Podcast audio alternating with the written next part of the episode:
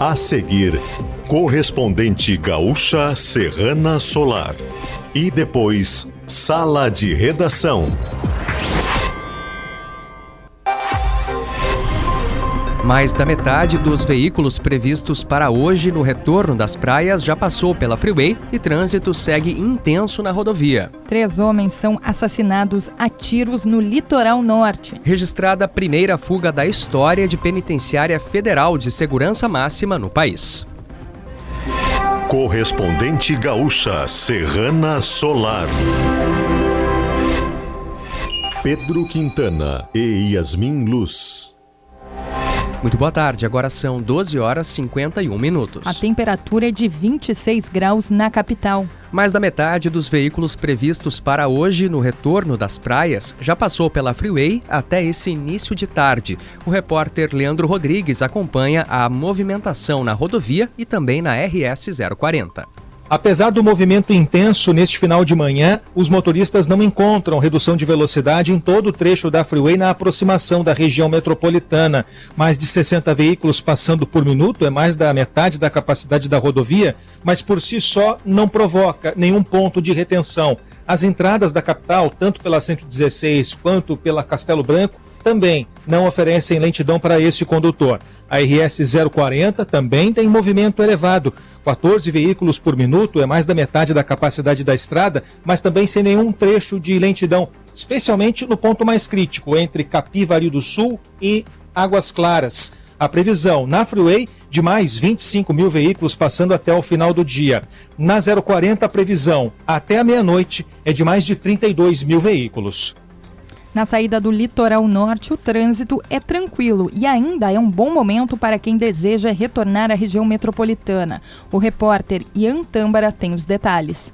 Fluxo da RS 030 é o mais intenso na saída das rodovias das praias. Vale a atenção do motorista no acesso à Freeway. Não há registro de lentidão em nenhum ponto da 030. Na praça de pedágio de Santo Antônio da Patrulha, o movimento vem diminuindo nas últimas horas. Agora já está abaixo dos 60 veículos por minuto. Também não há congestionamento na Freeway. Na BR-101, diferente da tranqueira de ontem, hoje os veículos cruzam normalmente o túnel do Morro Azul.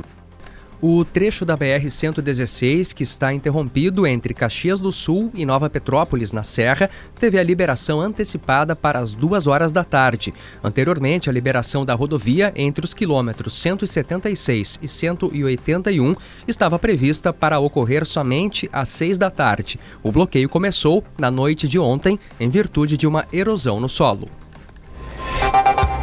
Temperatura de 26 graus em Porto Alegre, 18 em Caxias do Sul, 25 em Santa Maria, 24 em Pelotas e Rio Grande e 20 em Passo Fundo.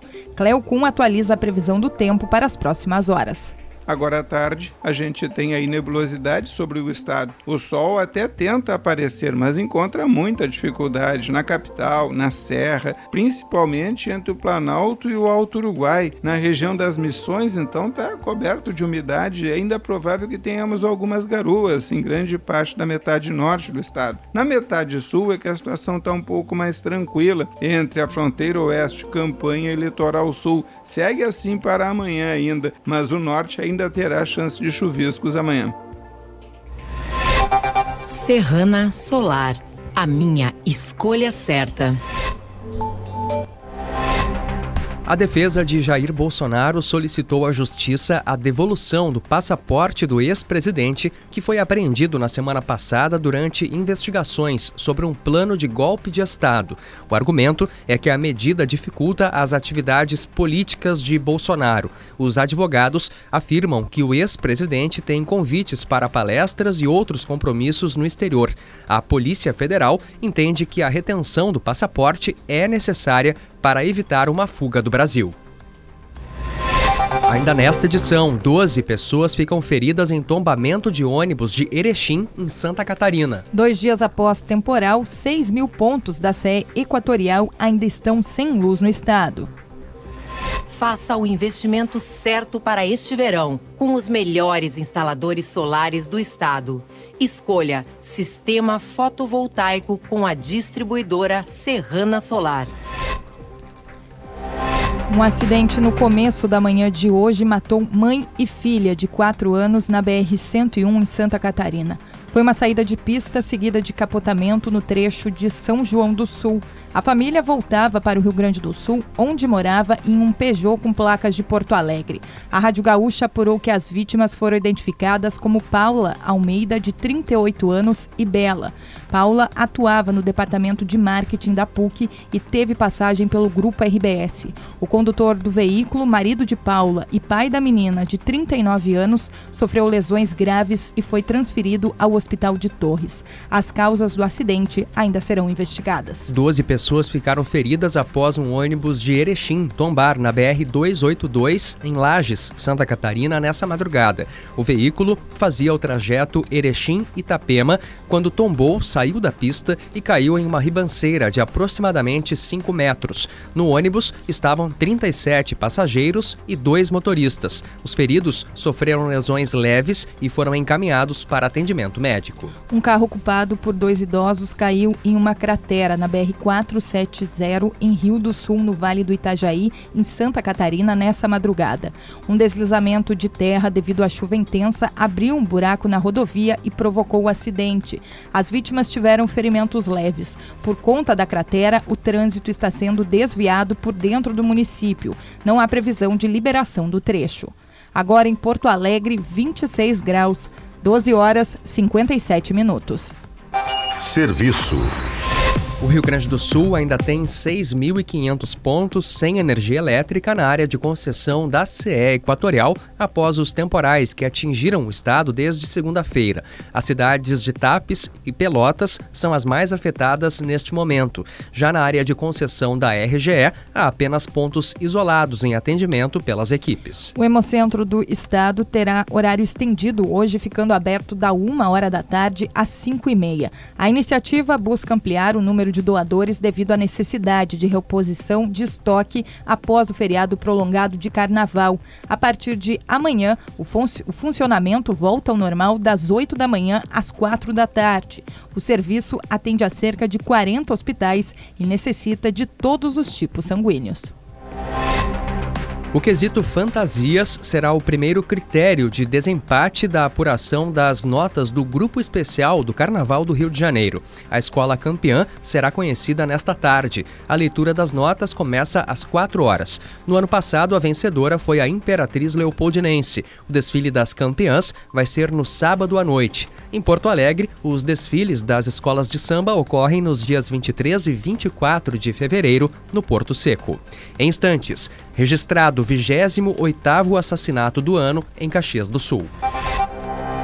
Três homens foram mortos a tiros nessa manhã na praia de Magistério, em Balneário Pinhal, no litoral norte. Conforme a Brigada Militar, pelo menos três criminosos chegaram em um veículo prata e atiraram contra as vítimas. Duas morreram dentro de uma residência na rua Santa Cruz. A terceira, que foi levada até o local pelos executores para apontar quem seriam os alvos, foi assassinada em via pública.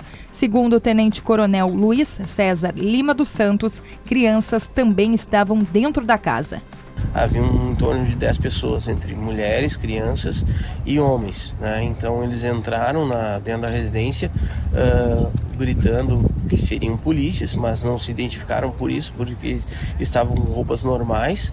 Uh, quatro indivíduos a princípio, armados com pistolas, procuravam as pessoas, não sabiam quem eram as pessoas que estavam, pediram pelos apelidos, isolaram em, uma, em um cômodo da casa e fizeram a execução.